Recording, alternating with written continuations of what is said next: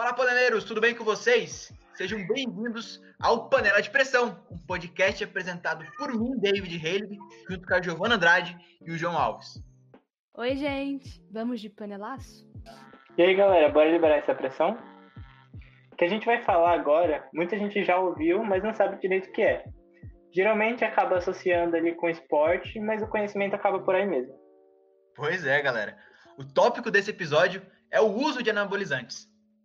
Diz aí, David, o que são anabolizantes exatamente? Hum, eles são hormônios sintéticos fabricados a partir de testosterona e muito comumente utilizados para o aumento no tamanho dos músculos, da força física e até da resistência.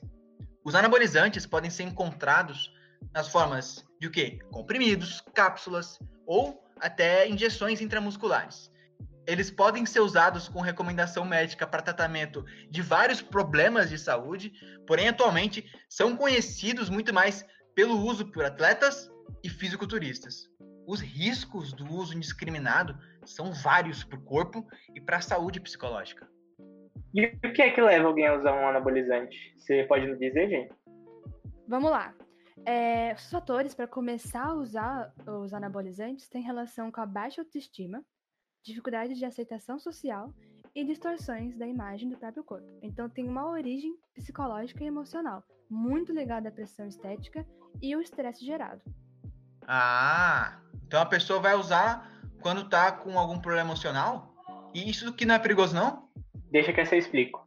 Anabolizantes não são algo para ser usado assim, afinal eles têm os seus efeitos colaterais. Quem faz uso deles pode sofrer de efeitos que envolvem maior tendência à calvície, pele irritada, acne, impotência sexual, concentração de gordura pelo sangue, os batimentos entram em descompasso com a expansão das fibras musculares, a retenção de líquidos impacta a circulação e faz a pressão arterial subir, tendões e articulações se rompem com maior facilidade, além de vários outros. É muita coisa. Realmente, João. A gente pode dizer que o uso de anabolizantes traz diversas consequências negativas que não compensam o seu uso. Os resultados temporários geram um estresse ainda pior.